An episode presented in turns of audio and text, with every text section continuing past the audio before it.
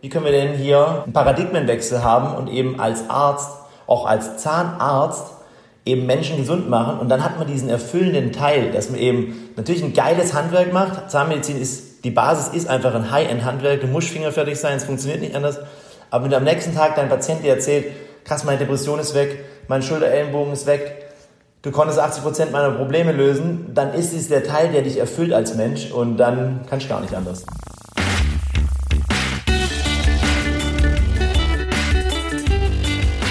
Die Heldenstunde, euer Podcast für ein gesundes und bewusstes Leben.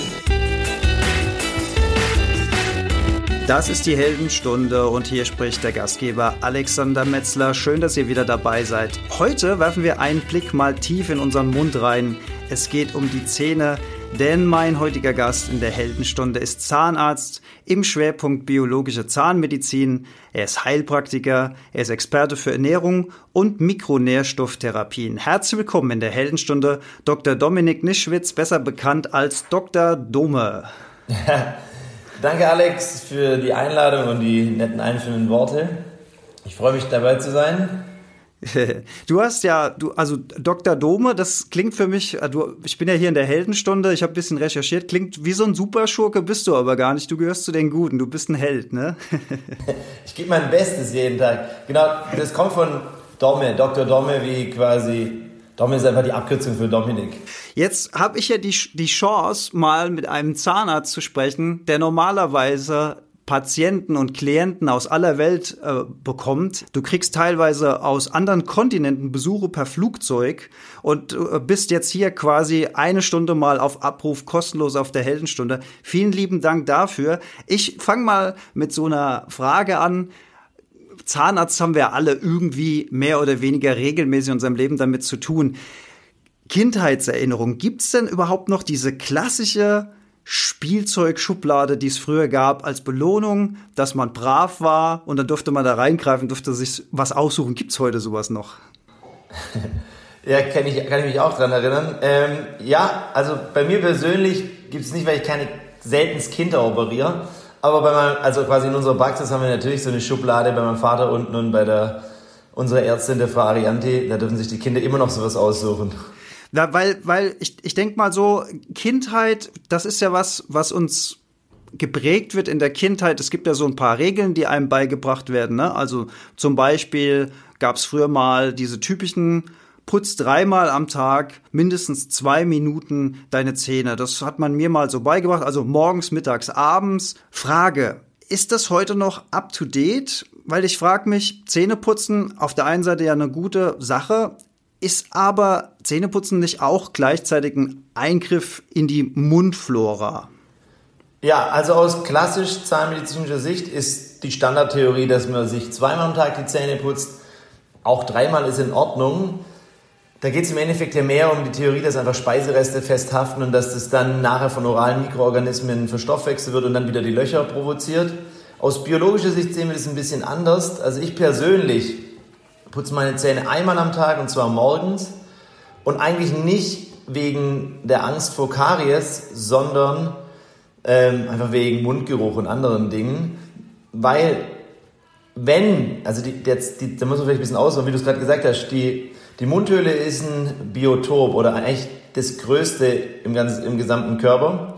Also wenn wir vom Mikrobiom sprechen, haben wir in der Mundhöhle ungefähr 400 verschiedene Stämme und die sollen eben im Einklang miteinander leben und die brauchen im Endeffekt nur natürliche Stoffe und die Ernährung, also alles, was ihr quasi über euren Mund aufnehmt, baut euren Körper auf und natürlich auch die Zähne. Natürlich ist die Theorie, wenn man viel Zucker isst und Blutzuckerschwankungen hat und Insulin hochschießt und so weiter, dass dann eben dadurch Karies begünstigt wird. Es liegt aber nicht nur an dem Zucker, der von Karies und Baktus verstoffwechselt wird und die hämmern dann Loch im Zahn, sondern das ist ein bisschen ausgeklügelter. Das hat viel, viel mehr damit zu tun, dass eben unser Calcium-Phosphat-Haushalt im Speicher relativ äh, genau geregelt sind. Und wenn wir jetzt die ganze Zeit eben Bluthochdrucker haben, Unterzucker haben, also Blutzuckerschwankungen haben und natürlich auch das Insulinhormon auf den Plan rufen, dann ändert sich dieses Verhältnis von Kalzium und Phosphat und außerdem fehlen im Körper sehr, sehr häufig über die Ernährung Mineralien. Und dann fängt er im Endeffekt an, quasi sich die Mineralien aus dem Zahn zu holen, was dann zu dieser Initialkaries führt, was eine weise Läsion ist. Und dann können natürlich die Mikroorganismen auch wieder in den Zahn rein. Weil generell ist der Zahn hart wie Granit. Wenn ihr also eurem Körper die richtigen Nährstoffe zur Verfügung stellt über die richtige Ernährung, da habe ich ein Ernährungsdesign-Konzept entwickelt, das eben, so her, das eben so herkömmlich wie möglich ist, da, damit wir Menschen uns so artgerecht wie möglich verhalten, damit eben der Zahn so hart wie Granit ist. Weil von Natur aus ist der Zahn in der, in der Härtestufe dem Granit entsprechend. Wenn wir Malabsorption haben, also quasi der Magen-Darm-Trakt irgendwie entzündet ist oder eine Unverträglichkeit da ist und wir eben Mineralienmangel haben, werden die Zähne weich. Es gibt auch Leute, die haben Krankheiten, die sich Hypomineralisation nehmen, die haben Zähne, die sind weich wie Butter. Ähm, das sind einfach keine Mineralien mehr und das ist natürlich eine Katastrophe. Insofern, das erste ist immer die Ernährung und wenn man die richtige Ernährung hat, weniger Zucker, wenig Fertigprodukte und so weiter, dann hat man auch weniger von diesem Zahnfilm, diesem Biofilm auf den Zähnen, um den es eben geht, wenn man die Zähne putzen soll, dass der eben nicht drauf ist. Jeder von euch kennt dieses Gefühl, wenn er eine Cola trinkt, dass ihr danach wie so einen Pelz auf den Zähnen habt. Wenn ihr euch normal, also wenn ihr euch so ernährt wie ich, dann habt ihr diesen Pelz auf den Zähnen nie. Insofern sind die einfach immer glatt, spülen sich selber, der Speichel funktioniert, die Speichelflussrate funktioniert, das Pedikel funktioniert und dann ist es einfach immer glatt, da ist kein Grund da, das zu putzen. Aber auf der anderen Seite, wenn ihr natürlich keine kontrollierte Ernährung habt, alles esst, was ihr gerade findet, dann würde ich dennoch weiterhin empfehlen, zweimal am Tag die Zähne zu putzen, weil dann wahrscheinlich die Wahrscheinlichkeit sehr, sehr hoch ist, dass der Biofilm eben da ist. Und Biofilm ist einfach die Bakterienkolonie und die wird immer größer und immer größer. Dann gibt es Plaque und es gibt schon so ein paar Kollegen da draußen, die man als, man nennt es in der, im Fachjargon Oralsau, die sich einfach überhaupt nicht reinigen können und die falschen Sachen essen. Und dann führt das Ganze wieder zur Entzündung. Also man kann das nicht pauschalisieren, aber die Idee wäre, dass natürlich der Lifestyle funktioniert, ihr die Priorität Gesundheit in euren Körper installiert und all die Dinge nur zuführt, die eben euch gesund machen und aufbauen. Und dann funktioniert es für mich, ähm, die Zähne nur einmal am Tag zu putzen. Ich benutze auch keine Zahnseide, also alles anders, als man das gelernt hat. Besonders spannend fand ich den Punkt, den du angesprochen hast, dass du sagst, ähm, die Ernährung und die Gesundheit, Lifestyle von innen hat einen signifikanten Einfluss auf unsere Zahngesundheit. Also sprich, wenn ich dich richtig verstanden habe, Mineralien, Mikronährstoffe werden aus dem Zahn abgebaut, um ein, eine, ein Defizit im Körper auszugleichen. Habe ich dich da richtig verstanden? Also tatsächlich ein Angriff von innen, weil in meiner Welt war bisher immer Karies und so weiter, war immer von außen, wie du es so schön gesagt hast, Karies und Baktus, die von außen irgendwie mit ihrem Helm und mit ihrem Hämmerchen anfangen, Löcher zu klopfen.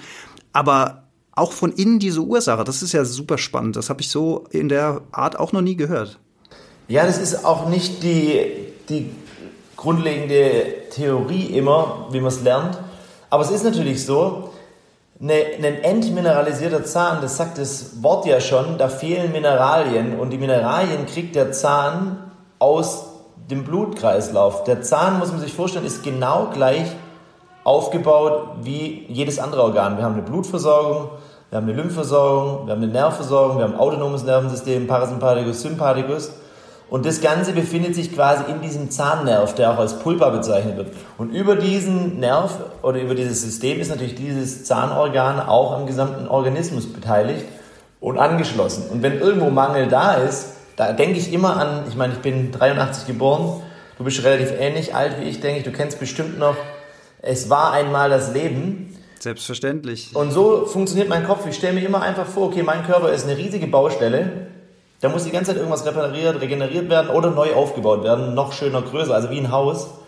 Und wenn da eben Ziegel fehlen, dann ist es wie dieses Haus in, in den südlichen Ländern, wo oben einfach noch diese Metallstäbe rausschauen, weil noch nicht mhm. fertig gebaut wurde. Und das ist, kann man äquivalent sehen zu einem Zahn, der eben entmineralisiert ist. Da fehlt es einfach. Das ist das klitzegleiche wie ein Knochen, der demineralisiert ist. Der Körper braucht Mineralien, der braucht Magnesium, der braucht Zink, der braucht alle Spurenelemente in einem äh, relativ äh, ausgeklügelten homöostatischen System. Und wenn das irgendwo nicht stimmt, dann holt er sich das halt einfach von einer anderen Stelle. Und Mineralien, der beste Speicher ist einfach Zahn und Knochen. Deswegen Loch im Zahn initial ist wie so eine Art Osteoporose des Zahns zu sehen. Und natürlich löchriger Knochen ist auch nichts anderes als ein Mangel an Mikronährstoffen, Mineralien da, es geht nicht nur um Mineralien, ganz, ganz wichtig in der Welt, in der wir leben, zum Thema artgerechte Haltung der Menschen. Wir sind ja im Endeffekt, ähm, haben wir von spätestens Ende September bis jetzt, April, Mai, haben wir keine Sonne.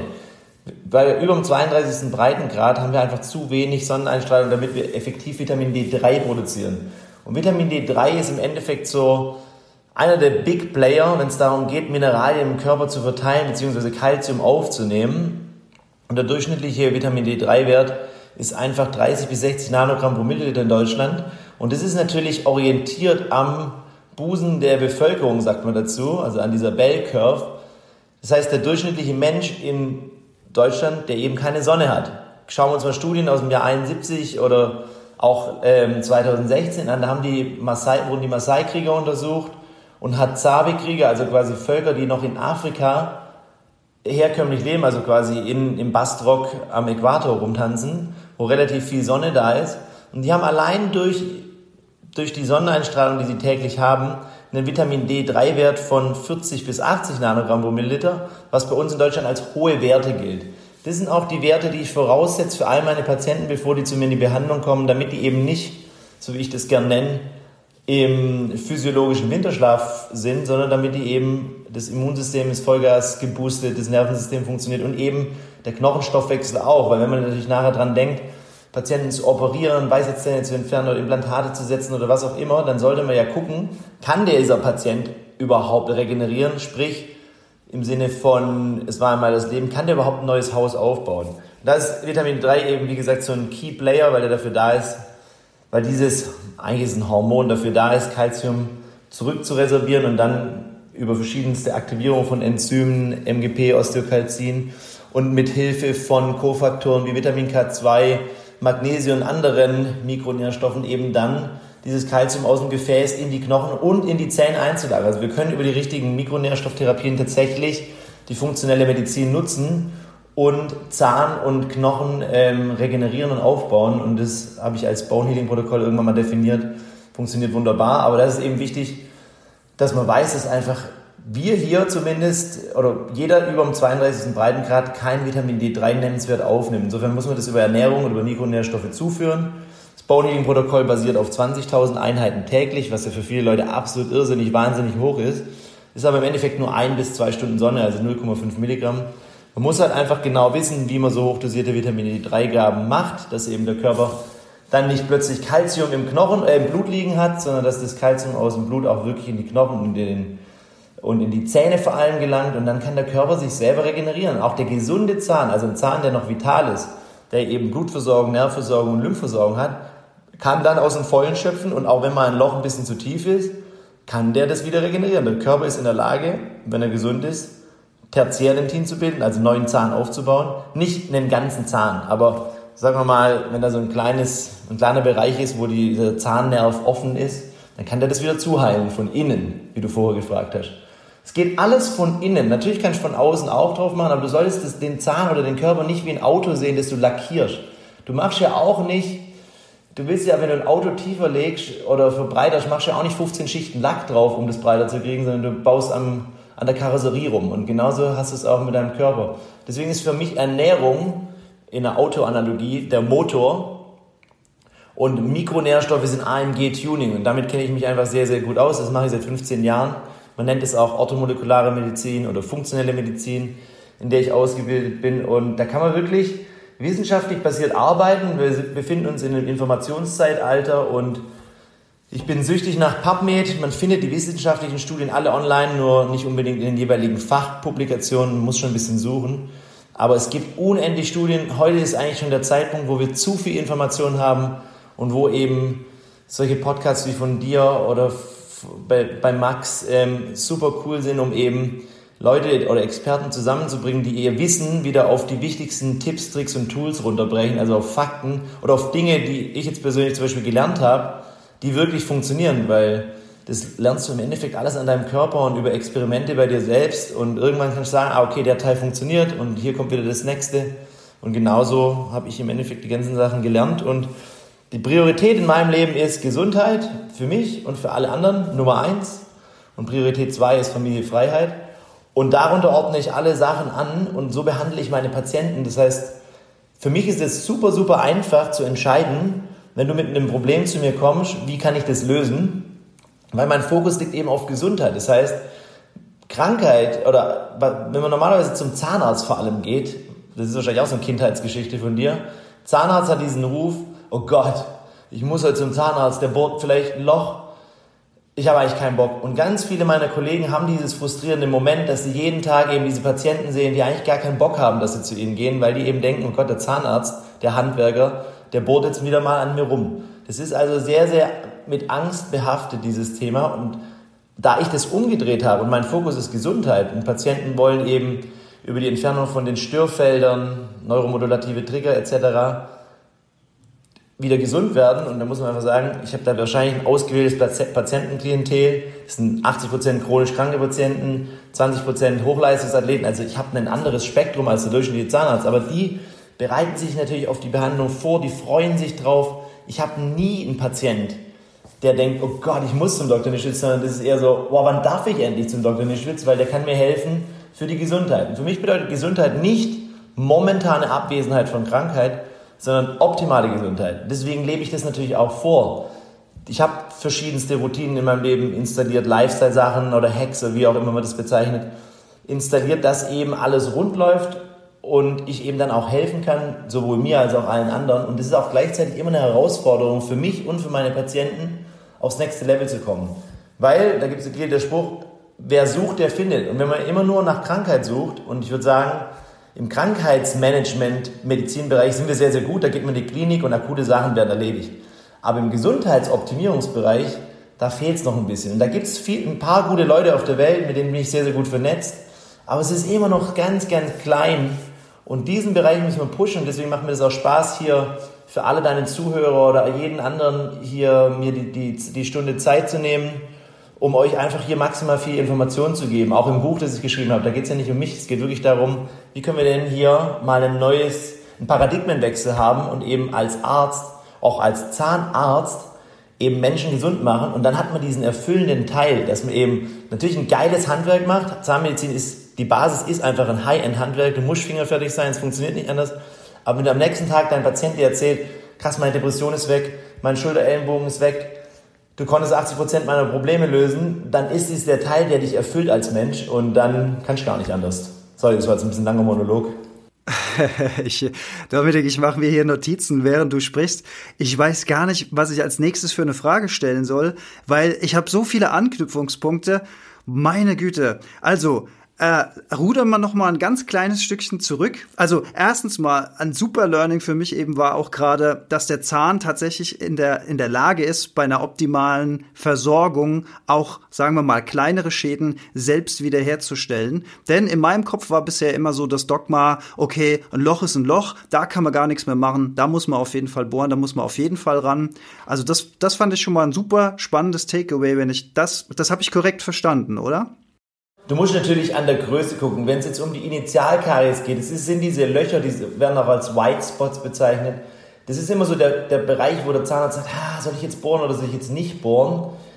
Dann gibt es auf jeden Fall die Möglichkeit, dass man den Zahn wieder regenerieren kann. Wenn du jetzt ein Monsterloch hast, ja, das eben bis zum Nerv geht, dann musst du natürlich irgendein Ersatzmaterial reinbringen. Aber das ist typisches Handwerk, das weiß jeder Zahnarzt genau. Nur aus meiner Sicht, wenn du eben diesen Teil den ich dir gerade parallel, also diesen über, das über den Tellerrand schauen, dass du eben guckst, wie wird denn überhaupt der Körper versorgt. Also neben dem Handwerk, diesen ernährungsmedizinischen oder Mikronährstofftherapie-Bereich nicht beachtest und einfach nur stur dein Handwerk machst, dann bohrt man meiner Meinung nach manchmal einfach zu schnell oder man macht zu schnell vielleicht eine Wurzelbehandlung, weil natürlich der Zahn Schmerzen macht und der Patient hat Probleme und das sind auch Schmerzen. Aber es gibt wirklich auch die Möglichkeit, wenn jetzt nur pulpitische Beschwerden da sind, also der Zahn zieht, dass man eben nicht sofort eine Wurzelbehandlung macht und nach dem dritten Termin. Aber ich kann natürlich auch die Zahnärzte verstehen, die jetzt da so noch nie ausgebildet sind, die denken halt, so wie sie halt trainiert sind, das tut weh, der Zahn reagiert auf Kälte, der reagiert aufs Klopfen, auch wenn das Loch gar nicht so tief ist, da muss ich jetzt eine Wurzelbehandlung machen, dass dieser Mensch keinen Schmerz mehr hat. Chronische Probleme haben nie einen Schmerz. Ja, das ist akut, der Zahn kann auch mal im Stress gekommen sein. Man sieht leider häufig auf Röntgenbildern, dass Zähne wurzelbehandelt worden sind, zum Beispiel in einem kerngesunden Gebiss. Da wundere ich mich einfach immer, ach schade, wieso hat man jetzt den Zahn abgetötet? Der hatte doch wahrscheinlich nur einen Mangel an Nährstoffen und hat deswegen gezogen. Das ist das Thema. Natürlich musst du mal eine Wurzelbehandlung machen, wenn der Zahn fett am Arsch ist. Sorry, Entschuldigung, dass ich das so sage, aber der Patient einfach eine riesen Karies mitgebracht hat, ein riesen Loch und da kannst du nichts mehr retten. Dann ist die Wurzelbehandlung die Standardtherapie und du musst halt einfach erstmal eine machen. Aus medizinischer Sicht muss man die dann nachher hinterfragen und gucken, vor allem beim Patienten Klientel chronisch krank. Ähm, ist das vielleicht ein Thema? Ist das vielleicht ein Störfeld? Wird das Nervensystem dadurch gereizt? Ist das Immunsystem die ganze Zeit auf Krawall gebürstet? Werden da Zytokine ausgeschüttet? Das muss man einfach genau betrachten. Aber generell erstmal sollte man einfach dieses Wissen weiterbringen. Und du musst dir, musst dir überlegen, warum brauchst du Ernährung und Mikronährstoffe? Oder wie kannst du chronischen Stress kompensieren? Du, das Ziel muss einfach sein, du musst wissen, auch als Zahnarzt, dass du im Endeffekt immer einen Stress auslöst. Eine Operation ist ein Stress für den Körper. Krankheit ist ein Stress für den Körper. Auch nur den Zahn beschleifen ist ein Riesenstress für den Körper. Heißt eine neue Baustelle in der Welt der Zeichentrickserien. Dafür brauchst du dann die richtigen Mittel oder die richtigen Mikronährstoffe, um das wieder aufzubauen. Und dieser Bereich fehlt einfach noch komplett. Das lernst du 0,0 in der Uni, ob du jetzt ein Arzt bist oder ein Zahnarzt, über Ernährung, lass es eine Stunde in, in sechs Jahren Studium sein und dann lernst du vielleicht, wie man Broteinheiten zählt. Also Ernährung, das war einfach, wie gesagt, mein Fable, seit ich, bevor, bevor ich mit der Uni angefangen habe, äh, tatsächlich habe ich mich damit beschäftigt und halt extremst. Und zum Glück, jetzt weiß ich, 15 Jahre später, für was ich es brauche. Während der Uni habe ich das noch nicht gecheckt, dass ich das später mal für meine Patienten nutzen werde.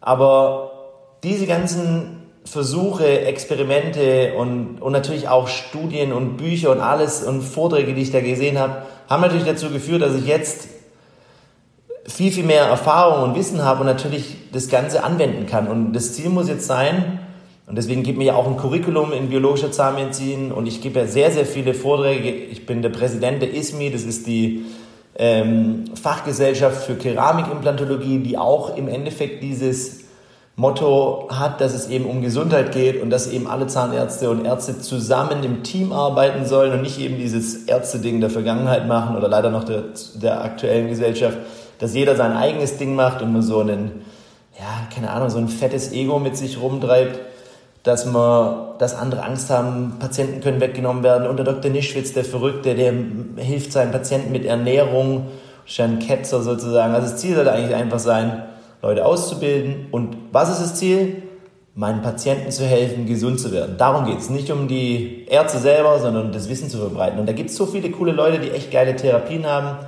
Und ich suche die jeden Tag weiter. Ich will konstant lernen und äh, Fortschritt haben und das gebe ich direkt eins zu eins weiter an meine Patienten. Und ich denke, da kriegt man immer mehr Ärzte, die sich dafür interessieren, weil es einfach auch langweilig geworden in der Zahnmedizin.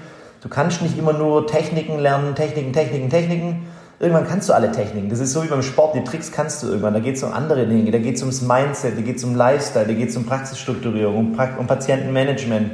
Da geht es einfach darum, wie, wie, arbeitest du mit deinen Emotionen? Weil am Ende vom Tag geht es nur darum, was du spürst und was du fühlst. Und ähm, wenn ich nachher dem Patienten helfen kann, sich besser zu fühlen und dem Körper im Endeffekt helfe, sich selber zu reparieren, weil mehr mache ich gar nicht. Ja, ich unterstütze den, ich bereite den gut vor, ich nehme Zeug raus aus der Mundhöhle, das da nichts zu suchen hat, das halt handwerklich eingebaut ist und vielleicht Probleme auslöst. Und dann überlasse ich dem äh, Körper das Ganze. Ich bin nur ein Weg. Ja, also wenn jemand chronisch krank ist, dann kann man den mit so einer fetten Zwiebel vergleichen. Ganz, ganz viele Schalen musst du machen, um wieder an den Kern zu kommen. Ich habe ganz viel vom Dr. Dietrich Klinghardt gelernt, bin ja auch, habe auch alle seine Kurse damals gemacht. Und ähm, er hatte dieses fünf Ebenen des Heilens-Modell und meistens doktert man eben nur auf der ersten Ebene rum. Also der physiologische Körper, da wird operiert, da wird sich ernährt, Nährstoffe eingenommen und so weiter. Aber es gibt eben auch die elektrische Komponente, also quasi Neuraltherapien, chinesische Medizin. Ich habe eine super Kollegin hier in Tübingen, die Nadine Kaiser, mit der ich sehr, sehr eng zusammenarbeitet, ist meiner Meinung nach einer der besten im Bereich Akupunktur, chinesische Medizin. Mit der habe ich auch schon verschiedene Designs für Produkte entwickelt, um eben Gesundheit zu produzieren. Dann gibt es die Mentalfeldebene, also Dinge, die du in der Kindheit gelernt hast, Glaubenssätze, Glaubensmuster und auch unerlöste seelische Konflikte. Und in meinem Lebensweg habe ich natürlich all diese Dinge gelernt und versucht, mich so gesund wie möglich zu bekommen, um eben wieder ein Kind zu sein. Also frei von diesen ganzen Mustern und diesen ganzen ja, unterbewussten Programmen und auch die Dinge werden natürlich alle gelernt und das Ziel muss sein, dass eben der Zahnarzt oder der Arzt oder der Coach oder der Therapeut oder jeder, der sich eben mit Gesundheit beschäftigt, eben das Ganze vorlebt, weil dann erst kannst du deinen Patienten helfen. Wenn du selber ungesünder bist als dein Patient, das bringt überhaupt nichts. Du musst das Ganze vorleben und das ist so mit ein Teil unseres Curriculums, dass wir eben eine Gesamtausbildung liefern und wenn man es genau nimmt, sind wir eben auf der einen Seite als Operateure, also ich operiere teilweise fünf, sechs, sieben, acht Stunden am Stück mit vielleicht mal zehn Minuten Pause. Das ist wie so eine Art Leistungssportler, aber eben nonchalant. Also das Ganze muss nebenher laufen. Ich, mein Leben ist nicht darauf ausgerichtet, Leistungssportler zu sein, sondern ich bin das einfach.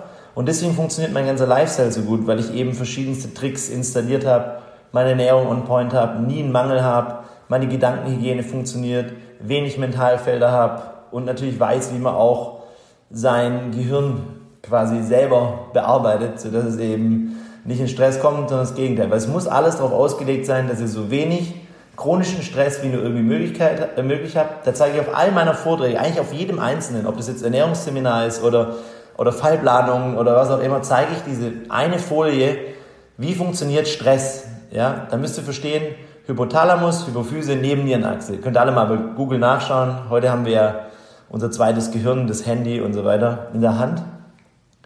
Und ihr müsst einfach nur verstehen, egal was ein Stress auslöst, ob das jetzt Störungen aus der Mundhöhle sind, wie Metalle, tote Zähne oder diese Nikoszylysen, oder ob das eure falsche Ernährung ist, oder ob das negative Glaubenssätze sind oder einfach eure Gedanken, oder Elektrosmog, oder Pestizide, oder chronische Infektion, you name it. Also alles, was den Stress auslösen kann, wird von eurem Gehirn als Stress wahrgenommen. Dann sagt es der Hypothalamus der Hypophyse, hey, produziert doch mal in der Nebenniere Stresshormon. Das ist Cortisol und natürlich Adrenalin, Noradrenalin und Aldosteron. Beiläufig.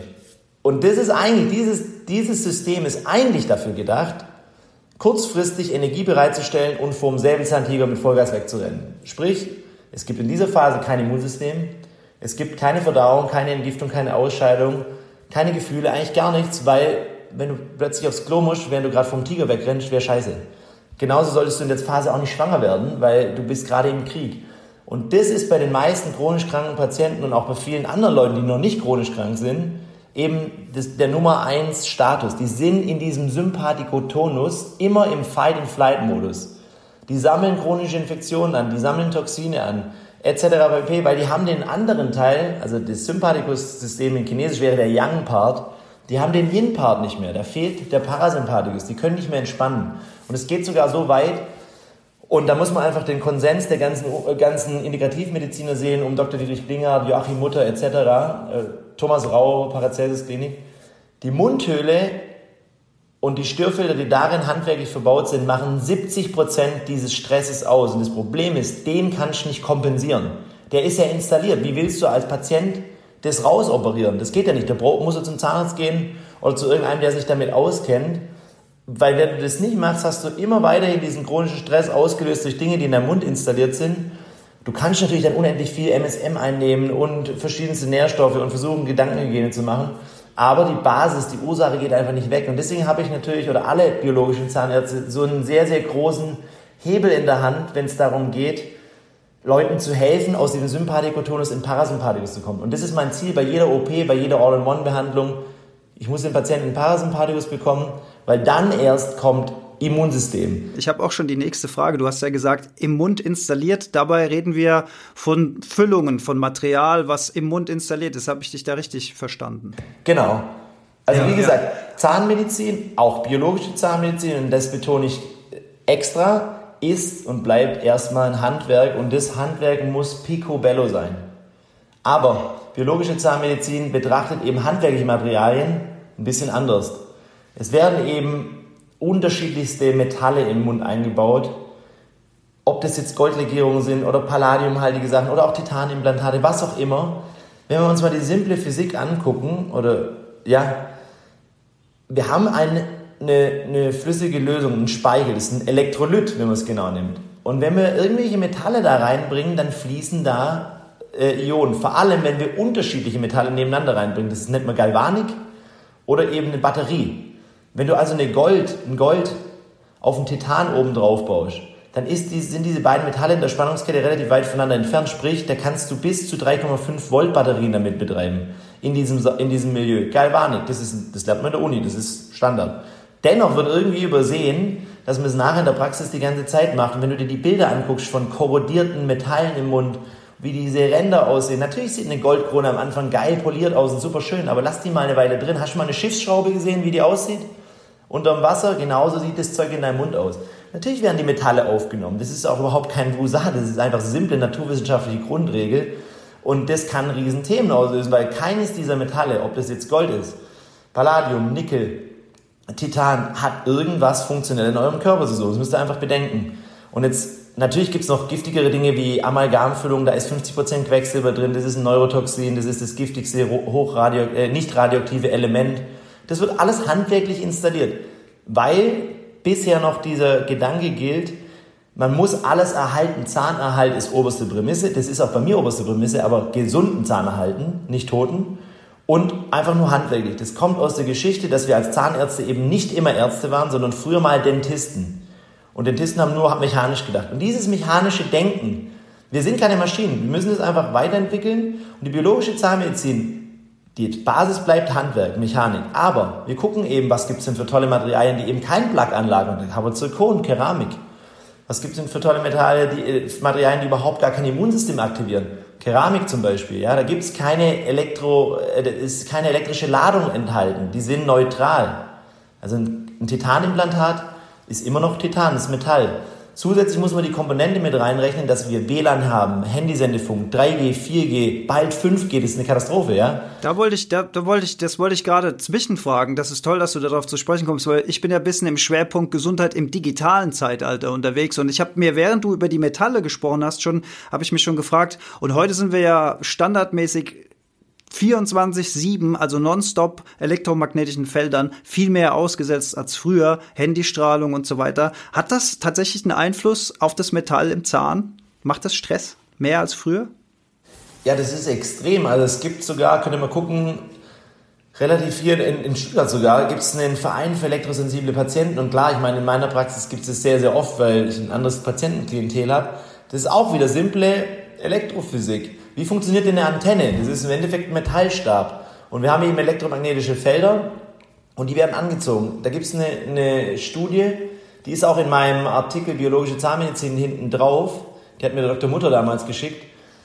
Da haben die einfach untersucht, wenn du mit dem, Tele mit dem Handy telefonierst, die normalerweise die Standardabsorptionsrate der elektromagnetischen Felder oder Wellen ist, geht aufs Handy und dann zurück zum Mast. Wenn du nur ein Titan-Piercing oder irgendein, nee, ich glaube, ein Edelstahl-Piercing in, in der Lippe hast, also metallhaltiges Teil, dann geht das, die, gehen die Felder aufs Handy, auf dieses Piercing und wieder zurück aufs Handy. Und durch diese Weiterleitung haben wir eine Verstärkerwirkung von 400 bis 700-fach. Das heißt, du kochst dir deinen Knochen, wenn da ein Titanimplantat drin ist, oder du verstrahlst dein Nervensystem. Du musst verstehen, dass dein Nervensystem, dein Körper hat eine eigene Frequenz. Ja, das ist alles berechnet das sind 2,45 Gigahertz, wie die Mikrowelle der DNA funktioniert. Professor Heil hat das ausgerechnet, schon von einer langer Zeit. Und ähm, da fließt ein Strom, minus 30 Millivolt in der Zelle, außerhalb der Zelle. Und wenn da jetzt ein Strom von außen kommt, dann wird deine eigene Frequenz manipuliert. Das heißt, du kannst nicht mehr, du kannst eben gar nicht mehr entspannen. Deswegen ist es so wahnsinnig wichtig, dass du darauf achtest, Thema Elektrosmog, dass du nachts dein WLAN aus hast, dass dein Handy im Flugmodus ist, dass du zumindest versuchst, in der Nacht wo du eben regenerieren musst, wo dein Parasympathikus aktiviert wird, also sagen wir mal ab 20 Uhr spätestens, eben diese ganzen Faktoren auszuschalten. Natürlich noch besser, du hast keine Metalle im Mund, aber wenn du Metalle im Mund hast, ist es natürlich noch viel wichtiger, weil du halt eine wahnsinnige Antennenlast hast. Es gibt Leute, die können mit, ihren, mit in ihrem Mund Radiosender empfangen. Das ist natürlich, kann vielleicht auch verrückt werden, wenn du plötzlich Stimmen hörst. Also, das ist überhaupt kein Wusa, das ist wirklich, jeder Elektrophysiker kann dir das Thema geiler erklären als ich aber es ist für mich vollkommen logisch und es ist alles auch messbar. Und achtet darauf, also als Tipp von mir, ihr müsst nachts das WLAN ausschalten. Es ist egal, ob ihr eine 78 Wohnungseinheiten habt und 77 sind dann noch an. Das, das am nächsten an euch dran ist, ist immer das Stärkste. Das wirkt kumulativ. Natürlich ist es viel besser, wenn ihr irgendwo am Waldrand wohnt und habt ein eigenes Haus und habt nur ein WLAN. Äh, ansonsten müsst ihr euch Sachen überlegen, wenn es zu extrem wird, wie ihr euch nachts einen faradäischen Käfig baut. Da gibt es einfache Tricks und Tipps, wie man das machen kann. Ähm, dann unbedingt Handy auf Flugmodus. Ich kenne so viele Leute, die schlafen mit ihrem Handy als Wecker und haben das an. Das ist ein Sendefunkmast. iPhones im Speziellen arbeiten gegeneinander. Also wenn da fünf iPhones liegen, dann, dann bauen die sich gegenseitig ein Feld auf und sind noch viel stärker aktiv. Also unbedingt im Flugmodus. Ich habe einen Netzfreischalter, das heißt, ähm, wenn ich im Bett bin, ist da kein Strom mehr, dass eben mein Nervensystem runterkommen kann.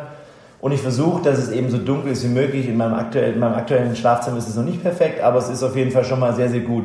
Ich messe sehr gern Dinge. Ich habe ein Herzratenvariabilitätsgerät, einen Vitalmonitor. Ich habe mir so einen Ura-Ring bestellt, weil mein Kollege und Freund der Ulrich Volz, der misst auch sehr, sehr gern viele Dinge und hat das schon eine Weile lang ausprobiert. Ich weiß in der Biohacker-Szene und du sicherlich auch, viele Leute benutzen das schon.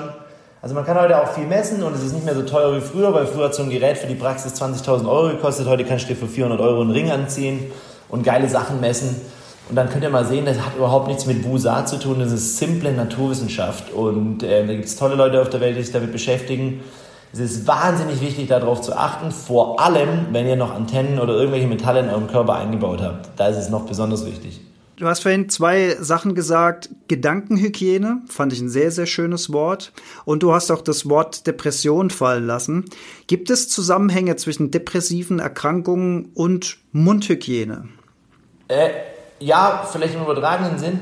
Ich hol's mal, hol mal ein bisschen aus. Also Depression ist ja relativ häufig heutzutage. Seit 95 ist es ja quasi, hat sich das ungefähr verdreifacht, so wie alle chronischen Erkrankungen eigentlich. Und Depression aus meiner Sicht eher ein Zustand. Und man kann so sagen, das habe ich von Dietrich Klinghardt gelernt, wenn was nach Depression aussieht oder sich so anfühlt, dann ist die Ursache immer 100% im Körper. Wenn es psychiatrisch ist, muss man es ganz anders sehen, aber depressiv ist eigentlich eher so ein Zustand, so ein Status. Schaut euch mal Leute an, die depressiv sind, die hängen meistens krumm dran, die gucken traurig und so weiter. Aber wenn ihr denen zwei, drei Witze erzählt, dann lachen die auch mal geschwind. Also das ist eher so eine Art Zustand. Und jetzt denkt mal dran, wie ihr euch fühlt, wenn ihr akut krank seid. Ich kann euch gerade von mir das Beispiel geben, weil ich war letztens Mal, hatte ich dieses Luxusproblem, dass mein Körper einen Virus gekriegt hat und ich mit 40 Fieber im Bett lag.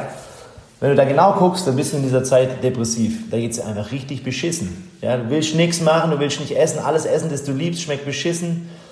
Du hast schlechte Gedanken. Du liegst rum, dir tut alles weh. Das ist aber was Akutes und in dem Moment weißt du, okay, du bist gerade krank und dein Körper muss da was arbeiten. Das heißt, dein Körper, du weißt in dem Moment, dass diese ganzen Symptome, die du hast und diese Gefühle, die du hast, die sind nicht ausgelöst durch den Virus, die sind ausgelöst dadurch, dass dein Immunsystem arbeitet. Ja, über Zytokine und so weiter. Aber du weißt auch, es ist akut. Hast du das Ganze chronisch, auf einer niedrigen Dosierung, dann ist es viel, viel dramatischer, weil du hast es manchmal 10, 20, 30 Jahre, das ist ein schleichender Prozess und du hast das jeden Morgen und bist erstmal schlecht drauf und fühlst dich quasi wie krank zwei Stunden und um zehn geht's wieder, hast dich quasi eingespielt. Und so, viel hab, so habe ich halt extremst viele Patienten, die genau dieses Problem haben und dann kommst du in diese Psychoschiene rein, weil die, die Ärzte dann nicht unbedingt eine Diagnose finden äh, und ähm, nicht unbedingt das richtige Medikament dagegen. Und da gibt's einfach wahnsinnig viele Leute, die da Hilfe suchen, die denken, oh Gott, ich bin depressiv, ich komme da nie wieder raus oder mir geht's richtig scheiße. Die Ursache ist in eurem Körper. Euer Magen-Darm-Trakt ist die ist quasi euer zweites Gehirn. Und wenn irgendwo in eurem Körper chronische Entzündung stattfindet, chronischer Stress, dann kostet euch das Rohstoffe, Mikronährstoffe und im Endeffekt bricht, bröckelt euer Haus an jeder Ecke und ihr, euer Immunsystem ist von morgens bis abends aggressiv auf Krawall gebürstet, kann man sagen, und eben intolerant geworden und schüttet diese Stoffe aus, die euch schlecht fühlen lassen. Zytokine, TNF-Alpha, Interleukin 1-Beta und deswegen seid ihr krank. Und natürlich kann es auch mit Mundhygiene zusammenhängen, weil wenn ihr natürlich extrem miese Mundhygiene habt oder eben Metalle drin, überstehende Kronenränder, wurzelbehandelte Zähne mit Entzündung an der Wurzelspitze oder Entzündung im Kieferknochen, dann macht es das Gleiche und ihr habt einfach eine chronische Entzündung. Und euer Immunsystem ist euer Freund und Feind gleichzeitig, weil euer Immunsystem ist dafür da, eure, euer Abwehrsystem zu sein. Das ist eure Armee. Die ist dafür da, Pilze, Viren, Bakterien etc. aggressiv abzuwehren. Und das macht es, indem das erste System sind quasi Makrophagen, müsst ihr euch mal angucken. Makrophagen sind Monozyten, die fressen einfach mal alles. Alles, was denen nicht passt, fressen die auf und ähm, präsentieren das dann über Zytokine und so weiter an das TH1-H2 Immunsystem, also quasi an das erworbene Immunsystem. Und dadurch fühlt ihr euch schlecht. Und jetzt habt ihr zum Beispiel einen wurzelbehandelten Zahn, also einen Zahn, der abgestorben ist, und er hat an der Wurzelspitze eine Zyste. Das ist euer Immunsystem, das da chronische Entzündung produziert. Das ist, was das Immunsystem macht. Diese Armeefunktion bedeutet, es macht eine Entzündung. Im Akutfall ist es wichtig, weil wenn ihr keine Entzündung habt, wenn ihr euch verletzt, dann heilt nichts. Aber chronisch ist ein Riesenproblem, weil ihr habt das jeden Tag ein bisschen und es kostet euch Energie. Und wenn ihr das nicht auffüllt über einen Lifestyle und zusätzlich noch raucht und sauft und Party macht und eben Tiefkühlpizza futtert und auf nichts achtet, dann geht es euch irgendwann auch schlecht und ihr fühlt euch mies und ihr habt negative Gedanken 80, äh, 80 Prozent der Zeit. Ja, und dann am Ende brennt er noch eure Nebennieren aus und habt einen Burnout, weil er eben die ganze Zeit nur noch auf Cortisol, Adrenalin, Adrenalin unterwegs seid und irgendwann der Körper auch dafür den Rohstoff verbraucht hat und dann, ja, dann ist hier Flatline und dann ist auch keine Energie mehr da und dann sitzt er da. Soweit sollte man es gar nicht kommen lassen. Das wäre dann Totalschaden. Wobei nicht ganz Totalschaden. Bei dem Körper würde ich mal sagen, kann man so gut wie alles reparieren.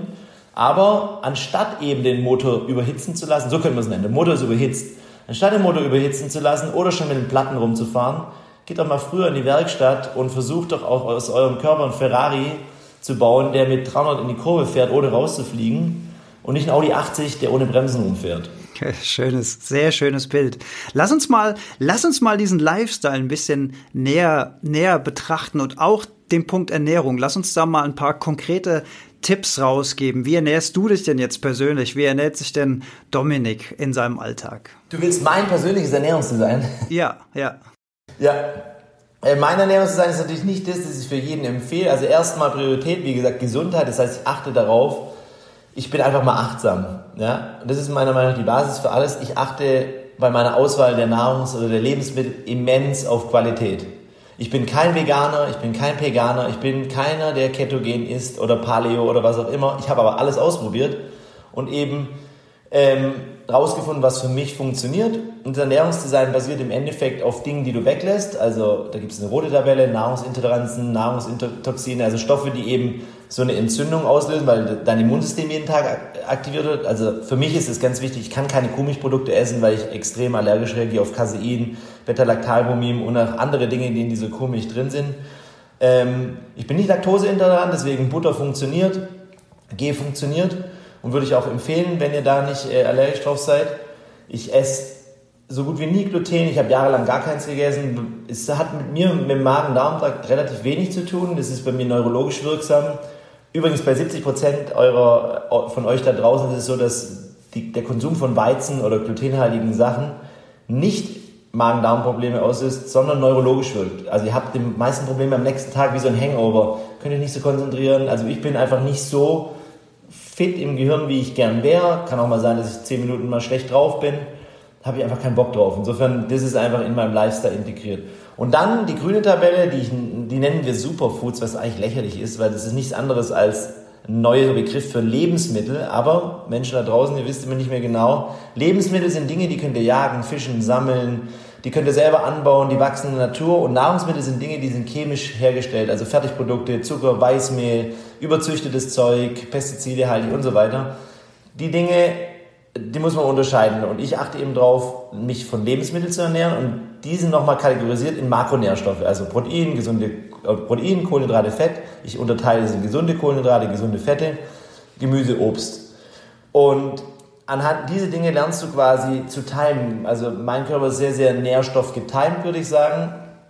Natürlich hinterlege ich Studien oder versuche das ähm, basiert auf Research zu machen, aber vor allem ist immer äh, Execution beats Knowledge. Ich habe einfach herausgefunden, wie es klappt und ähm, ich gucke grob, also es sind alles Dinge, das ist installiert, weißt ich achte nicht drauf, ich muss jetzt 1,5 Gramm pro Kilogramm Körpergewicht Protein aufnehmen und rechne mir das genau aus, das ist einfach geeyeballt aber ich weiß natürlich, ich brauche Aminosäuren Protein, damit eben mein Haus schön aufgebaut wird, meine Enzyme funktionieren, alles regeneriert und entgiftet. Leberphase 1, 2.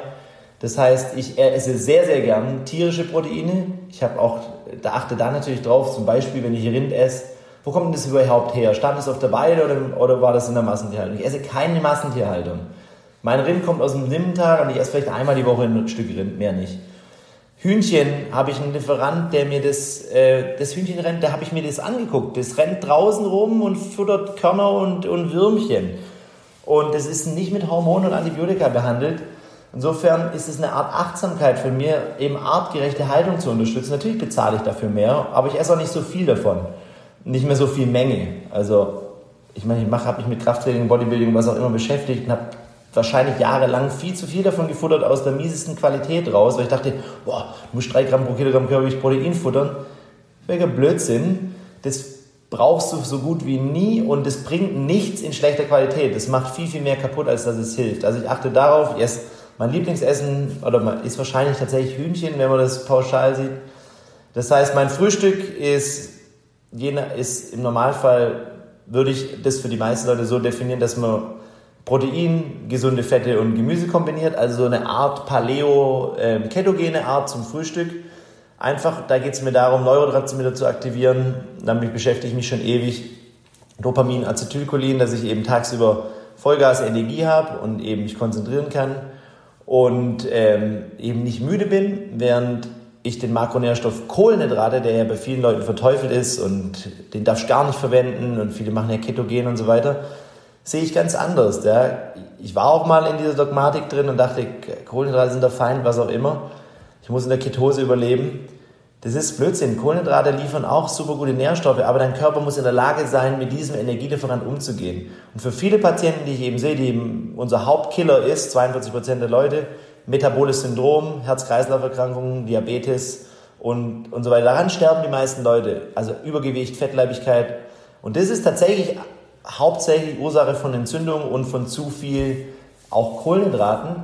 Aber wenn dein Körper eben mager ist, wenig Körperfett hat und deine Zelle auf Insulin und Kohlenhydrate funktioniert, vor allem, ich nenne die ja gute Kohlenhydrate, weil dann ist dieser Makronährstoff natürlich von deinem Körper zunächst mal der bevorzugte Energielieferant. Vor allem, wenn du eben Muskulatur hast und auch einen Speicher dafür. Der Körper speichert Kohlenhydrate als Glykogen im Muskel. Hast keine Muskeln und viel Körperfett, wird wenig im Muskel gespeichert, sondern halt im Fettgewebe. Dann benutze ich bei den meisten Patienten, würde ich dann die gesunden Fette nutzen. Insofern time ich im Endeffekt nur noch meine Energielieferanten. Ich esse zu jeder Mahlzeit eine Portion Protein. Ob das jetzt eine pflanzliche Portion Protein ist oder eine tierische. Ich persönlich stehe mehr auf die tierischen Sachen. Ich mag es einfach gern. Hühnchen oder ein Fisch. Ich achte natürlich darauf, ist das wild gefangen. Und pack dazu immer zu jeder Mahlzeit einen fetten Berg Gemüse. Ich liebe Brokkoli. Ich brauche auch relativ viel Brokkoli oder eben also quasi Kreuzblüter, weil ich ähm, nicht so gut Glutathion selber bilden kann, beziehungsweise ein paar Snips habe, die ich einfach in Gift, also über meinen Lifestyle unterstützen muss. Und ähm, dann nach dem Sport esse ich Kohlenhydrate, um eben meinen Glykogenspeicher aufzufüllen.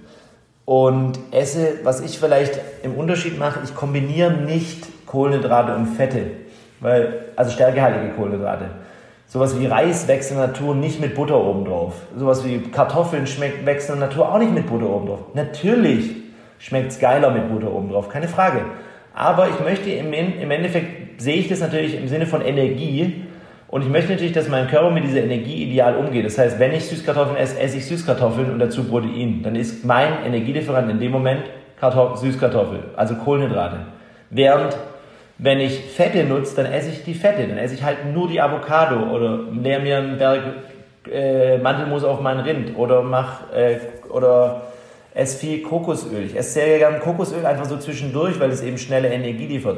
Das Ziel muss aber sein, dass euer Körper so gesund ist, dass er eben switchen kann von Fettstoffwechsel auf Kohlenhydratstoffwechsel. Und bei vielen Menschen, ich würde mal locker 80% da draußen sagen, vor allem im Grundkrankenbereich oder zu viel Körperfett angesammelt, funktionieren Kohlenhydrate nicht. Und deswegen ist in meinem Ernährungsdesign die Phase 1 für die fast die meisten Leute immer eine Eliminationsernährungsphase, bei der du eben die Kohlenhydrate mal eine Weile lang weglässt, damit dein Körper überhaupt lernt, mit Fetten umzugehen als Energielieferant und eben gleichzeitig diese verdammten Blutzuckerschwankungen erstmal eliminiert. Also das Ziel muss sein, dass der Blutzuckerspiegel konstant bleibt, dass dein Körper konstant mit Energie versorgt ist, dass wir gar nicht so viel Insulin und Cortisol als Evil Twins produzieren und eben einen konstanten Energiefluss haben an Mikronährstoffen und auch natürlich Makronährstoffen.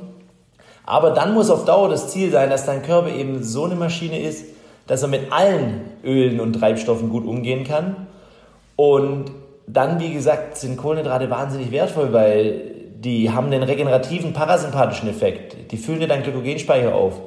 Und die helfen auch bei vielen Menschen dabei, ähm, wieder gut schlafen zu können oder besser schlafen zu können. Also die einzige Ausnahme in Phase 1, wenn jemand ähm, beginnt damit sozusagen mal den Körper auf Fettstoffwechsel umzustellen, ist, wenn jemand depressiv ist oder ängstlich ist oder nicht schlafen kann, dann gebe ich denen immer im Design am Abend eine Portion gute Kohlenhydrate. Und das ist vornehmlich Süßkartoffel, oder Reis in jeglicher Form, nur nicht der Parboiled-Reis. Ich persönlich stehe auf Jasminreis, ich vertrage Naturreis überhaupt nicht.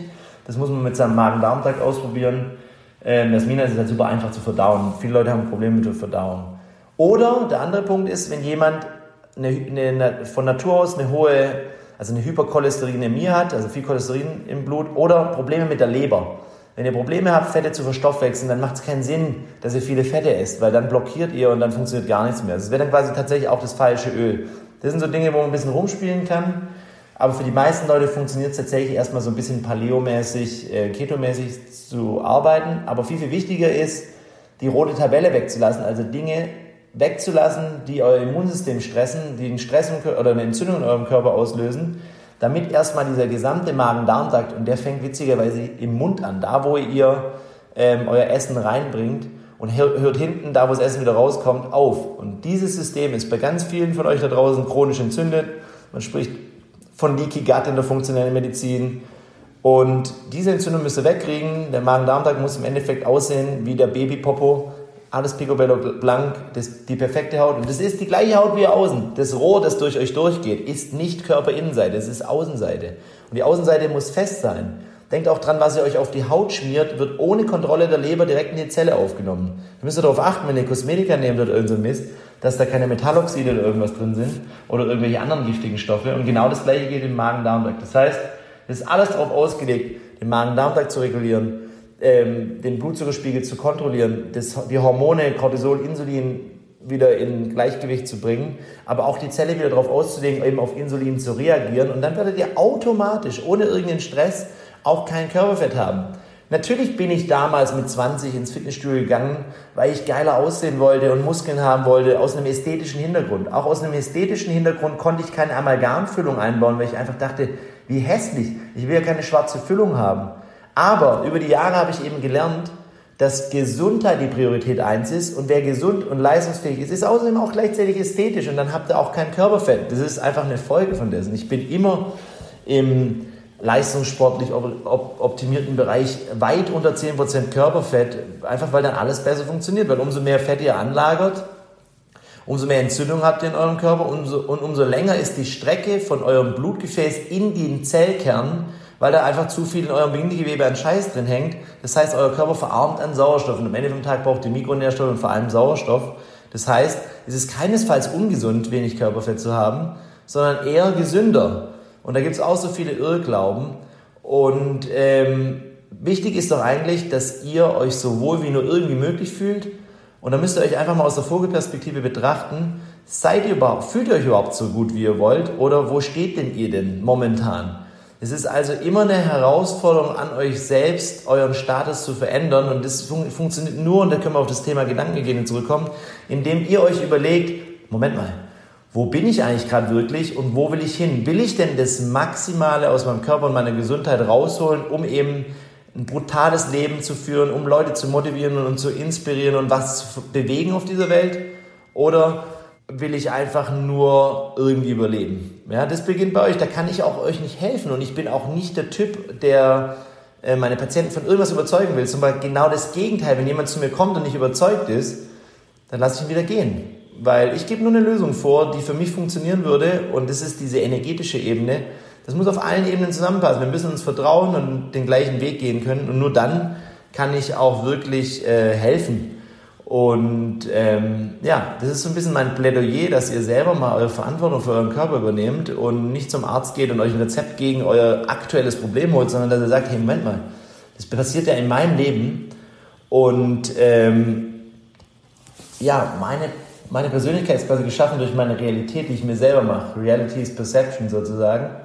Und wenn ihr euch vorstellt, wie ist eigentlich das Traumleben, das ihr führen wollt und euch Prioritäten installiert dafür, dann könnt ihr richtig, richtig Gas geben. Aber viele Leute haben halt das Problem, die sind noch chronisch krank und haben Probleme, können da nicht raussehen, weil eben der Körper in diesem Entzündungsmodus ist. Sprich, nicht akut krank, aber ein bisschen und das über Jahre und dann fühlt ihr einfach euch so scheiße und dann habt ihr die ganze Zeit negative Gedanken. Und um einfach aus diesem Feld rauszukommen, ist es eben wichtig, dass ihr anfangt, zum Beispiel mit der Ernährung euch umzustellen, einfach alles in die Richtung Gesundheit zu optimieren und dann gehen auch die negativen Gedanken weg. Also ich hatte das Thema ja selber auch. Ich war auch mal maximal depressiv mit 23, weil ich halt einfach einen scheiß Lifestyle hatte. Habe das aber als Herausforderung gesehen und halt einfach hinbekommen, ähm, was zu tun. Aber ich habe eben nicht auf andere gehört, sondern ich habe eben gesucht und Leute gefunden, die eben den Weg schon gegangen sind und mir helfen konnten. Und heute habe ich das Wissen und suche immer weiter, um eben möglichst viel Impact zu schaffen. Weil das ist natürlich das, was, wie gesagt, für mich dieser erfüllende Teil meiner Arbeit ist, dass ich eben ja, Leute motivieren kann oder Menschen. Und es ist, ja, das ist wie, es war einmal das Leben. Ihr könnt hier eigentlich fast alles wieder reparieren, aber ihr müsst bei euch selber anfangen. Sehr, sehr stark. Uns, uns beide verbindet eine gemeinsame depressive Vergangenheit und das war für mich auch den Auslöser dann äh, Wechsel in meinem Leben zu installieren, mich mit Ernährung zu beschäftigen, diese geistige Hygiene sozusagen durchzuführen. Ich habe das Gefühl, da müssten wir fast noch mal eine eigene Folge drüber machen, wir beide. Lass uns am Ende aber noch mal wirklich auf das Thema Zähne zurückgekommen, denn letzten Endes habe ich ja hier jetzt auch einen Zahnarzt vor mir sitzen. Und du hast vorhin, also ich glaube, in deiner Einleitung hast du schon gesagt, dass du zum Beispiel auch gar keine Zahnseide benutzt. Jetzt sind doch so klassische Sachen, die ich mal gelernt habe oder die mir meine Zahnärzte, die mir im Laufe meines Lebens begegnet sind, auch immer sagen, einmal am Tag Zahnseide benutzen, ähm, es gibt verschiedene Arten von, von Zahnpflege, wie zum Beispiel auch Airflow oder diese Pulverstrahlgeschichten, da frage ich mich auch immer so, ist das denn wirklich eine gute Geschichte am Ende des Tages, wenn da irgendwelches Pulver durch meinen Mund durchgeschossen wird? Oder kann das auch Schäden verursachen? Wie stehst du so zu diesen klassischen Pflegedingern, die man so kennt vom Zahnarzt? Also natürlich empfehlen wir auch Prophylaxe, weil es einfach wie so eine Art Grundreinigung ist, die sehr, sehr schwierig ist vor allem auch für Patienten, die natürlich schon einen Zahnersatz drin haben. Und Airflow ist tatsächlich sehr, sehr dezent und eher so wie so eine Art oberflächliche Politur zu sehen, dass du eben mal wieder alles perfekt wegkriegst. Sogar ich mache das, weil es fühlt sich einfach genial an danach, wenn du ein, zweimal, also ich gehe zweimal im Jahr natürlich zur Zahnreinigung, wo das professionell gemacht wird. Aber wie gesagt, ich persönlich putze einmal am Tag die Zähne. Natürlich weiß ich, wie man sich die Zähne gut putzt. Ich habe eine Schallzahnbürste, ähm, muss man sich ein bisschen daran gewöhnen. Am Anfang kitzelt die so ein bisschen. Aber da ist das Gefühl nach dem Reinigen schon eher so wie bei einer Zahnreinigung. Also es fühlt sich einfach super glatt an. Und ähm, ich benutze keine Zahnpasta mit Fluoriden natürlich nicht, weil es einfach ähm, sehr, sehr ungesund ist für den Körper und eigentlich nichts zu suchen hat im Mund. Sondern ähm, guckt einfach nach einer fluoridfreien Zahnpasta. Ich habe eine, die ist auf Aloe Vera Basis. Es gibt verschiedenste Firmen, die da was, was machen. Also einfach jegliche Chemie vermeiden. Ich halte nichts von Mundspüllösung. Ich halte viel von Öl ziehen. Ähm, ich würde es mit Kokosöl machen. Die beste Version wäre Leber dran, aber es ist sau eklig, wenn ihr den ganzen Tag nach Fisch riecht. Insofern Kokosöl ist angenehm. Das äh, zieht die ganzen Toxine, das zieht ähm, fettlösliche Stoffe raus und natürlich auch Bakterien. Müssen wir, müssen wir vielleicht kurz mal erklären, was Ölziehen ist, weil dem einen oder anderen ist es vielleicht noch, noch gar nicht begegnet. Wie macht man das? Also man hat Kokosöl, kauft es? Ja, genau, du nimmst einfach natives Kokosöl zum Beispiel, kannst auch Walnussöl nehmen, aber natives Kokosöl ist sehr, sehr funktionsfähig, weil es bakteriell und antiviral ist antibakteriell, antiviral ist. Du nimmst einfach einen, sagen wir mal, einen Esslöffel von dem Zeug im Mund und dann hältst du es mal für fünf Minuten quasi im Mund, bewegst es hin und her, gurgelst ein bisschen. Fünf Minuten wäre so das Minimum. Manche Leute machen das 15 Minuten am Stück. Die Geduld habe ich nicht. Aber so drei bis fünf Minuten, das schaffe ich auch. Schaffe ich auch. Äh, und dann nicht schlucken, sondern ausspucken, weil dann sind nachher in diesem Fett die ganzen Dinge gelöst. Das spuckt er aus. Aber gleichzeitig ein bisschen was bleibt immer auf den Zähnen und stabilisiert und schützt die dann auch. Gibt dann auch so einen schönen, weichen, glatten Film auf den, auf den Zähnen. Richtig, das Pellikel lagert sich an und, und das nutzt eben dann die guten Fette. Und wie gesagt, das ist ja, Kokosöl ist einfach antibakteriell, antiviral, also besser geht es eigentlich gar nicht. Das wäre super. Zahnseide ist halt so ein Thema. Jeder von euch benutzt Zahnseide, hat schon mal versucht, wenn ihr da durchschnappt, dann blutet es ganz oft. Und damit reißt ihr euch im Endeffekt eine ganz wichtige Zone auf. Ihr müsst euch vorstellen, der Zahn da ist es, wenn ihr einen gesunden, eine gesunde Gingiva habt, ein gesundes Zahnfleisch habt, dann ist es blassrosa und blutet gar nicht. Und ist wirklich fest an dem Zahn dran. Das ist wie der Außenkörper. Also ist, da, ist, da ist einfach ein dichter Verschluss. Wenn ihr da jetzt die ganze Zeit reinschneidet und es blutet oder da hängen Bakterien und Beläge drin, dann wird diese Gingiva entzündet und wird immer dicker und röter und dadurch dehnt die sich aus und geht vom Zahn weg. Und unterhalb der Gingiva ist ja der Zahnhalteapparat, also das Parodont. Und das ist Körperinnenseite. Das heißt, plötzlich kommen Bakterien, Anaerobie oder auch unverdaute Speisen, was auch immer, über diesen Zahn in euer System. Neben, nach der Zahnfleischentzündung der Gingivitis kommt es ja häufig auch bei Patienten zu Parodontitis. Parodontitis ist die Entzündung des Zahnhalteapparates, dass Zähne anfangen zu wackeln, sich zu lockern, Katastrophe eigentlich. Die Parodontitis ist eine Itis, also eine Entzündung und eine chronische Entzündung des Körpers und die hat ganz, ganz viel damit zu tun, was ich vorher gesagt habe. Falsche Ernährung, chronischer Stress, Nährstoffmangel, Enzymdefekte, was auch immer und natürlich auch äh, handwerklich installierte Materialien. Insofern neben der ganzen Reinigung und Tiefenreinigung muss da immer eine Gesamtbehandlung des Systems erfolgen, wenn es mal so weit geraten ist. Und zum Beispiel Vitamin C oder Omega-3, also Vitamin C, ein, der Vitamin C-Tagesbedarf, der berechnet ist von der, der RDA, der ist gerade dafür da, damit ihr kein Skorbut bekommt. Skorbut ist die Seefahrerkrankheit, wo alle Zähne einfach ausgefallen sind, weil die eben Mangel an Vitamin C hatten. Und Vitamin C ist extrem wichtig für die Kollagensynthese. Kollagen ist das Stützgerüst für alles. Deswegen benutzen wir auch wahnsinnig viel Kollagen in unserer ähm, Therapie. Wir haben eigene Produkte über Kollagen, aber auch Knochenbrühen, Organfleisch, alles, wo halt Kollagen enthält, ist wahnsinnig wichtig. Und ähm, überlegt euch, eine Zigarette zum Beispiel verbraucht euch den kompletten Vitamin C Tagesbedarf. Es gibt Leute, die rauchen 20, 40 Zigaretten am Tag, was die für ein Defizit haben. Ui, das habe ich nicht gewusst. Das ist ja krass. Okay. Genau, Raucher haben natürlich auch viel, viel häufiger eben parodontale Probleme. Ja, eine Zigarette, den, den täglichen Tagesbedarf, der dafür ausgerechnet ist, keinen Skorbut zu bekommen. Der optimale tägliche Tagesbedarf an Vitamin C ist natürlich viel, viel höher für die Gesundheit. Also ich persönlich nehme Minimum 1,5 Gramm Vitamin C in der Ester C-Form auf, die eben aufgenommen wird, aber bei erhöhtem Bedarf wie irgendeinem Stress oder irgendeiner Erkältung oder ähm, was auch immer, machen wir viel mit Infusionsbehandlung, hochdosierten Vitamin C. Aber auch dieses Ester C kann man sehr, sehr hochdosiert aufnehmen, weil es eben nicht mehr über die Bowltoleranz funktioniert. Also ich habe schon mal bei extremen Muskelkater und auch bei Sonnenbrand, also bei oxidativen Stress, habe ich schon 20 Kapseln auf einmal genommen, was in der Theorie gar nicht möglich ist. Die müsstest du quasi über Durchfall wieder ausscheiden. Aber hat funktioniert, weil das gebraucht hat. Die sind 10 Gramm oral, das ist an sich nicht möglich, das funktioniert immer nur intravenös. Das ist eher so ein bisschen wie liposomales Vitamin C zu sehen. Also es gibt immer mehr äh, Varianten, wo man da, die sich einfach weiterentwickeln. Aber merkt euch mal, dass ihr so 1,5 Gramm pro Tag Vitamin C bekommt. Und Vitamin C ist nicht in der Zitrone zu finden der beste natürliche, die beste, oder eine der besten natürlichen Quellen für Vitamin C ist rote Beete oder Hagebutte oder so. Hagebutten isst keiner. Acerola Kirsche ist ein bisschen was drin. Also über ist schwierig zu bekommen. Wir sind ja leider Defektmutanten und, und äh, können kein Vitamin C selber herstellen. Vitamin C ist das Anti-Stress-Vitamin. Es wird in der Nebenniere relativ viel gebraucht und gespeichert. Und fast alle Tiere, bis auf den Mensch und das Meerschweinchen, ähm, und den Affen können Vitamin C aus einer Zuckervorstufe selber äh, herstellen. Also sagen wir mal, eine Ratte kommt in Stress oder eine Ziege, dann produziert die einfach mal schön aus Zucker 40 bis 100 Gramm Vitamin C und ist safe. Und wir haben den ganzen Tag über Stress, uns fehlt aber das letzte Enzym, weil wir da ein Defektmutant sind und können es eben nicht produzieren. Das heißt, wir haben mehr Stress und weniger Anti-Stress ähm, Kompensationsmöglichkeiten. Also Vitamin C ist wirklich unbedingt Pflicht, wie auch immer ihr das aufnehmt. Und rauchen dann noch unter Umständen, ja. Rauchen noch zusätzlich, nicht nur einen am Tag, sondern 40.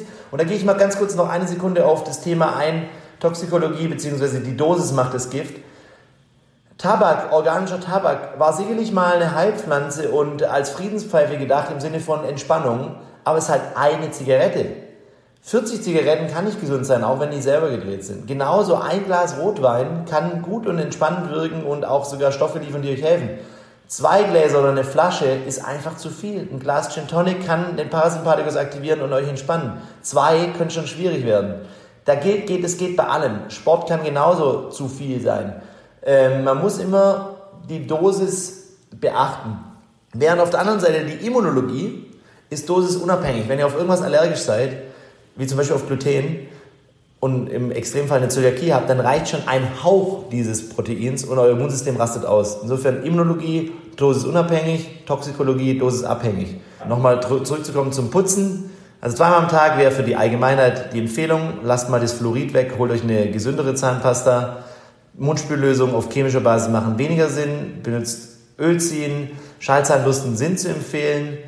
Ähm, und Zahnreinigung würde ich zweimal pro Jahr machen und eher so als Art ähm, Kosmetik- und Entspannungsbehandlung sehen und die können es einfach nochmal besser als ihr und habt ihr auf jeden Fall mal allen Biofilm weg, weil der muss einfach dann auf Dauer schon ja auch leicht unterm Zahnfleisch mal entfernt werden. Was heißt, es einfach besser. Ja, schön, schöner, schöner konkreter Hinweis. Du hast auch gerade, du hast ja gerade über die fluoridfreien äh, Zahncremes gesprochen. Du hast aber auch gesagt, die Menge macht das Gift. Ich würde jetzt so von meinem Bauchgefühl sagen, wenn jemand sich so ernährt wie du, wenn jemand so einen Lifestyle hat wie du, dann kann der, glaube ich, guten Gewissens auf eine Zahncreme mit Fluorid verzichten. Aber was machen denn diejenigen, die diesen ganzen Lifestyle eben nicht haben? Würdest du denen auch eine fluoridfreie Zahncreme empfehlen? Weil ich glaube ja, das ist ja letzten Endes auch nur wieder eine Mineralisierung des Zahns von außen.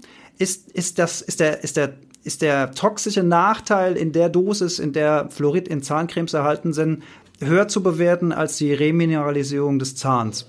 Das muss, müsste ich jetzt noch differenzierter quasi klinisch dann sehen. Also wenn wirklich eine Katastrophe im Lifestyle vorliegt und die, und die, die einfach oral die Situation eine Katastrophe ist, würde ich sagen, dann ist vielleicht überwiegt dieser desinfizierende Fluorideffekt tatsächlich momentan und die Mineralisierung durch das Fluorid und ich würde es wahrscheinlich dann noch okay finden ja, dass es benutzt wird, weil halt eh schon alles katastrophal ist. Aber es sollte halt schnellstmöglich das Ziel werden, dass man eben daran arbeitet, dass der Patient die Mundhygiene verbessert. Und jede Zahnarztpraxis da draußen, jeder einzelne Zahnarzt achtet darauf, dass seine Patienten eine bessere Mundhygiene bekommen, Zahnreinigung kriegen.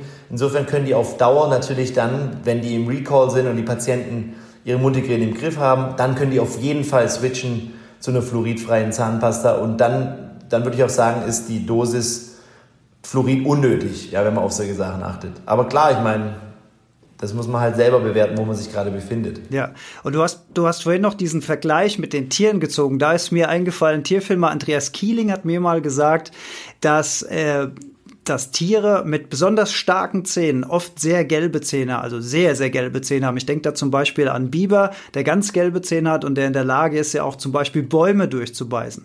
Wir aus unserem ästhetischen Standpunkt her gesehen bevorzugen ja das strahlende Weiß, das Perlweiß. Es gibt extra Produkte, die die Zähne noch weißer erscheinen lassen. Ist das ein Unterschied bei Tier und Mensch? Also, oder könnte man sagen, wenn ein Mensch gelbe Zähne hat, sieht er vielleicht schlimm aus, aber eigentlich sind die Zähne gesund?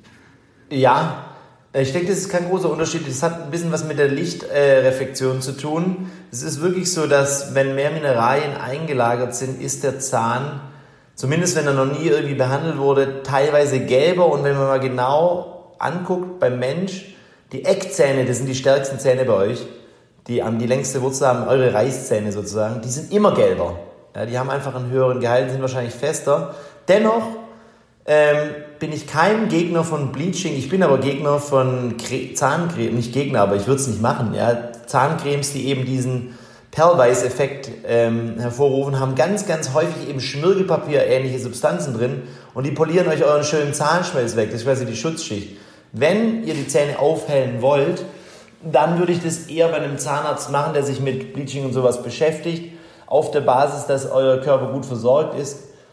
Ähm, ist es, benutzt man im Endeffekt einfach nur ein Aufhellungsmittel und man kann die auch nicht mehr aufhellen, als eure Zähne hergeben. Das ist also nichts, was irgendwie dauerhaft die Zähne schädigt, wobei wir gerade an neuen Geräten dran sind und hoffentlich bald haben, die das Ganze über Plasma hinkriegen. Das wäre natürlich noch eine Nummer geiler. dann wäre noch nicht mal der sensibilisierende Effekt da, weil Bleaching teilweise tatsächlich die Zähne, kurz, Zähne kurzfristig ein bisschen empfindlicher macht. Das ist ein äh, häufiges Thema. Aber ähm, wir arbeiten dran, dieses Gerät zu, so ein Gerät zu bekommen, über Plasma zu desinfizieren, weil das würde gleichzeitig eben das Gegenteil machen. Es würde eben eure Zähne noch mehr unsensibel machen. Also wenn jemand empfindliche Zahnhälse hat, könnte dieses Gerät das machen. Es funktioniert über Ozon und über Plasma. Aber momentan, wenn jemand sich weiße Zähne wünscht, weil er das ästhetischer findet, ähm, erstmal Zahnreinigung machen, dann werden die meisten schon viel, viel heller und dann einfach gucken, man kann es über Schienentherapien machen oder In-Office-Bleaching, da kennen sich die meisten Zahnärzte sehr gut mit aus. Es macht kurzfristig vielleicht empfindlicher, aber es schadet eigentlich nicht auf Dauer. Während Zahncreme, die eben schmirgeln, die schaden auf Dauer. Hm. Wenn, dann lass das professionell machen. Wie sieht dein Zeitmanagement aus? Hast du noch fünf Minuten für ein paar Hörerfragen? Ja, warte. Ja, machen wir noch fünf Minuten, das passt.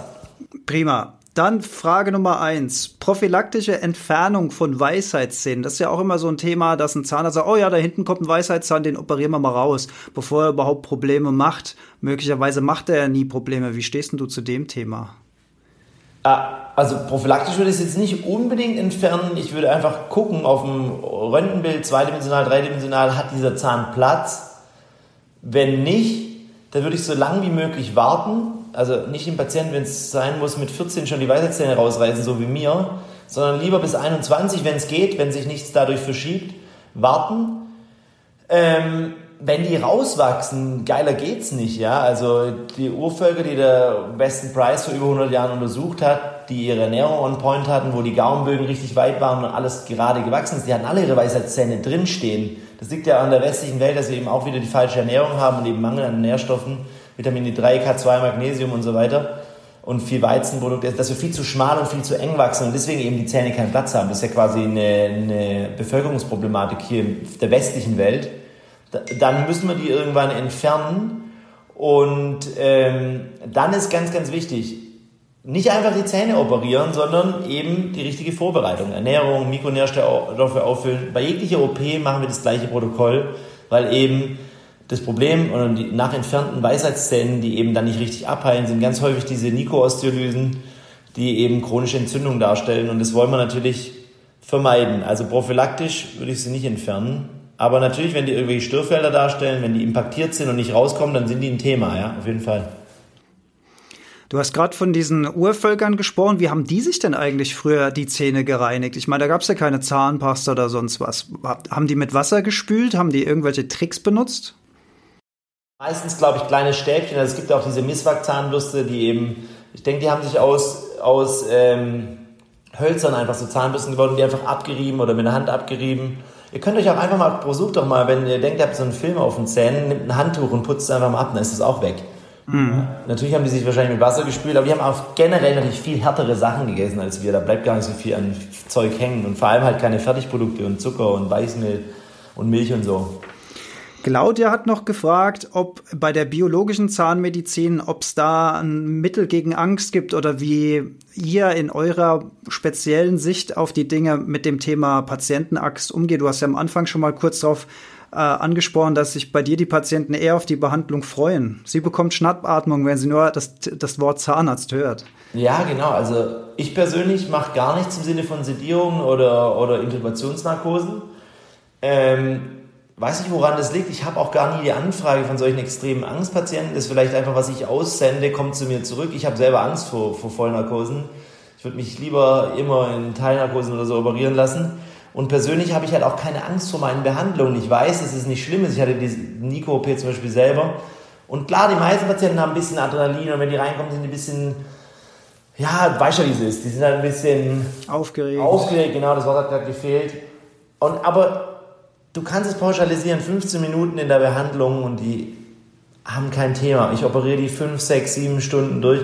Ich sehe wahrscheinlich aber auch nie Patienten, die eben ultimative Angst haben, weil die wahrscheinlich gleich nach Leuten suchen, die eben in Vollnarkose operieren. Also diese Option gibt es ja immer. Wenn jemand so extrem Panik hat, wird er wahrscheinlich nicht bei mir landen, sondern irgendjemand finden, der ihn in Vollnarkose operiert. Da ich diese mhm. Option extra nicht anbiete, ähm, nicht. Aber bei mir selber, ich sehe es ja auch entspannt. Ich habe keine Angst vor meinen eigenen Behandlungen. Ich sehe das nicht anders wie eine Füllung, ob ich jetzt was operiere oder nicht. Deswegen denke ich, funktioniert das auch so gut. Es kommt auch auf den Behandler selber an. Ralf hat noch gefragt, können Kiefergelenke oder Weisheitszähne eine Rolle spielen bei Tinnitus? Ja, klar. Ähm, Tinnitus ist im Endeffekt ja auch eine Über Überreizung des Nervensystems, häufig natürlich auch Trigeminus und es pfeift und ist ganz oft auch neurologisch zu sehen, also hat auch viel mit äh, Toxinen zu tun.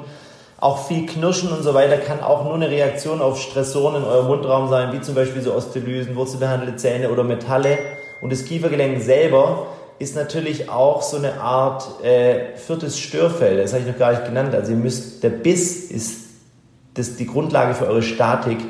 Und ähm, wenn das nicht funktioniert und euer Kiefergelenk schräg hängt, hier kommen, also quasi hinterm Ohr kommen die ganzen Gefäße raus. Und wenn zum Beispiel nur die Bisshöhe um einen Millimeter abgesunken ist, kommen 50% weniger Toxine aus dem Gehirn in der Nacht raus und 50% weniger Blut ins Gehirn, ihr könnt euch weniger konzentrieren, werdet also alt. Also der Bisshöhenverlust ist immer mit Veralterung und mit Problematik zu sehen. Also die funktionelle äh, Therapie ist immer wahnsinnig wichtig. Das ist bei uns aber standardisiert, deswegen habe ich das gar nicht groß angesprochen. Also wenn man Störfelder sieht, Metalle, Wurzelbehandlungen, und Osteolysen im Kieferknochen und als vergessenes Störfeld jetzt gerade in diesem Vortrag immer natürlich funktionelle Thematiken, wie dass der Biss nicht stimmt. Das ist ja klar, das rechnen wir immer mit rein. Das ist die Grundlage des Handwerks, ist immer, äh, immer Funktion. Man kann keine ästhetische Zahnmedizin machen, zum Beispiel ohne Funktion, weil die Ästhetik oder die Form folgt immer der Funktion. Jetzt muss ich gleich raus, sehe ich gerade. Alles klar. Dominik, vielen lieben Dank für die viele Zeit, die du dir genommen hast und diesen weiten Bogen, den wir heute gespannt haben, über den Lifestyle, über die Ernährung hin zur Zahngesundheit. Vielen herzlichen Dank für deine Zeit, lieber Dominik Nischwitz. Ich danke dir, Alex, dass ich bei der Heldenstunde dabei sein durfte. Und ich finde es cool, wenn ich jetzt auch ein Held bin. Ich stehe immer auf so Analogien, wie dass ich einer der Avengers bin.